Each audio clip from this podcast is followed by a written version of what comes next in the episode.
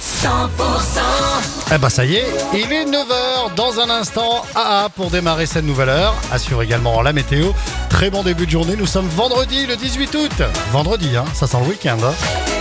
Les tubes et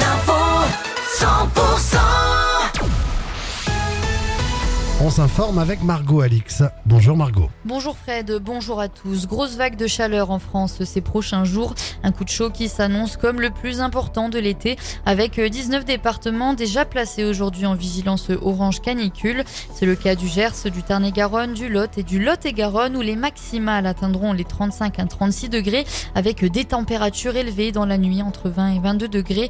Un épisode caniculaire qui devrait s'intensifier et persister jusqu'au milieu de semaine prochaine. 39 degrés sont attendus mardi. Surprise de cet été, les cas de Covid repartent à la hausse et le sud-ouest n'est pas épargné, bien au contraire. Dans le grand sud, les fêtes de Bayonne et de Dax auraient euh, favorisé la propagation du virus. Les deux régions qui ont enregistré le plus de contamination, la Nouvelle-Aquitaine avec euh, 789 nouveaux cas entre le 31 juillet et le 6 août et l'Occitanie avec euh, 730 nouveaux cas. En troisième position, on retrouve l'Île-de-France. Un accident hier après-midi sur la RN20 dans l'Ariège, c'était dans le secteur d'Ax-les-Thermes. La route nationale 20 a été fermée hein, dans les deux sens. Une voiture et une moto seraient en cause. Le pilote et la passagère de la moto ont été blessés. Tous deux sont originaires de l'Aude et leurs pronostics vitaux ne sont pas engagés. Un concours d'épouvantail était organisé au marché de l'Albinque dans le cadre d'un festival le 5 août dernier. Et parmi les trois candidats, Jean-Yves, un postier punk, mais surtout la création, la création d'un enfant de 10 ans qui portait l'inscription ACAB, hein, qui signifie All Cops Are Bastard, un sigle qui a causé la gêne chez les gendarmes du coin, alors que le jeune garçon faisait une simple référence à un des personnages de sa BD préférée. Le combat de Lilou contre la maladie dans les Hautes-Pyrénées. Lilou, une petite fille de 22 mois, habite à Bagnères de Bigorre avec ses parents et depuis l'âge de 6 mois, elle est atteinte d'une craniosténose. Les os de son crâne se sont soudés, entraînant de, entraînant de gros retards moteurs.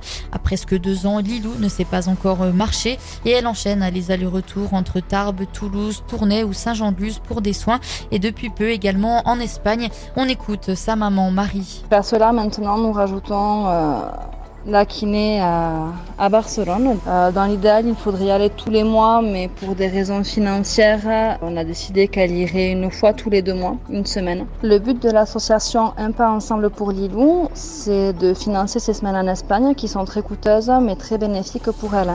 Une semaine nous revient à 2000 euros tout inclus, donc les soins, l'hébergement et le déplacement. Et euh, une fois que Lilou elle aura plus besoin de ces soins coûteux, on envisage quand même de garder l'association pour pouvoir aider d'autres enfants à pouvoir partir en Espagne, à apprendre à marcher comme elle le fait.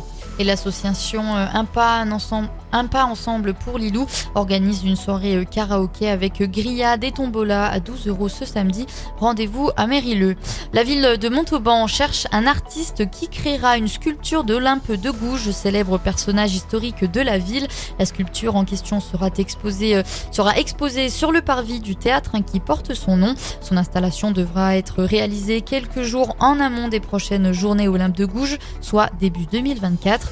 Si vous voulez proposer votre œuvre, il faut se manifester auprès de la ville avant le 15 septembre. Et dans le Gers, les fêtes de Castéra-Verduzan démarrent ce soir et rien de tel hein, qu'une course de caisse à savon dans la rue des Pyrénées pour l'ouverture de la fête locale. Et dans le reste de l'actualité, l'incendie qui a déjà ravagé plus de 3200 hectares sur l'île espagnole de Tenerife est probablement le plus compliqué des dernières décennies sur l'archipel hein, des Canaries selon le président du gouvernement régional. Quelques 3000 personnes ont déjà été évacuées et environ 4000 personnes sont priées de rester dans leur maison pour éviter les fumées.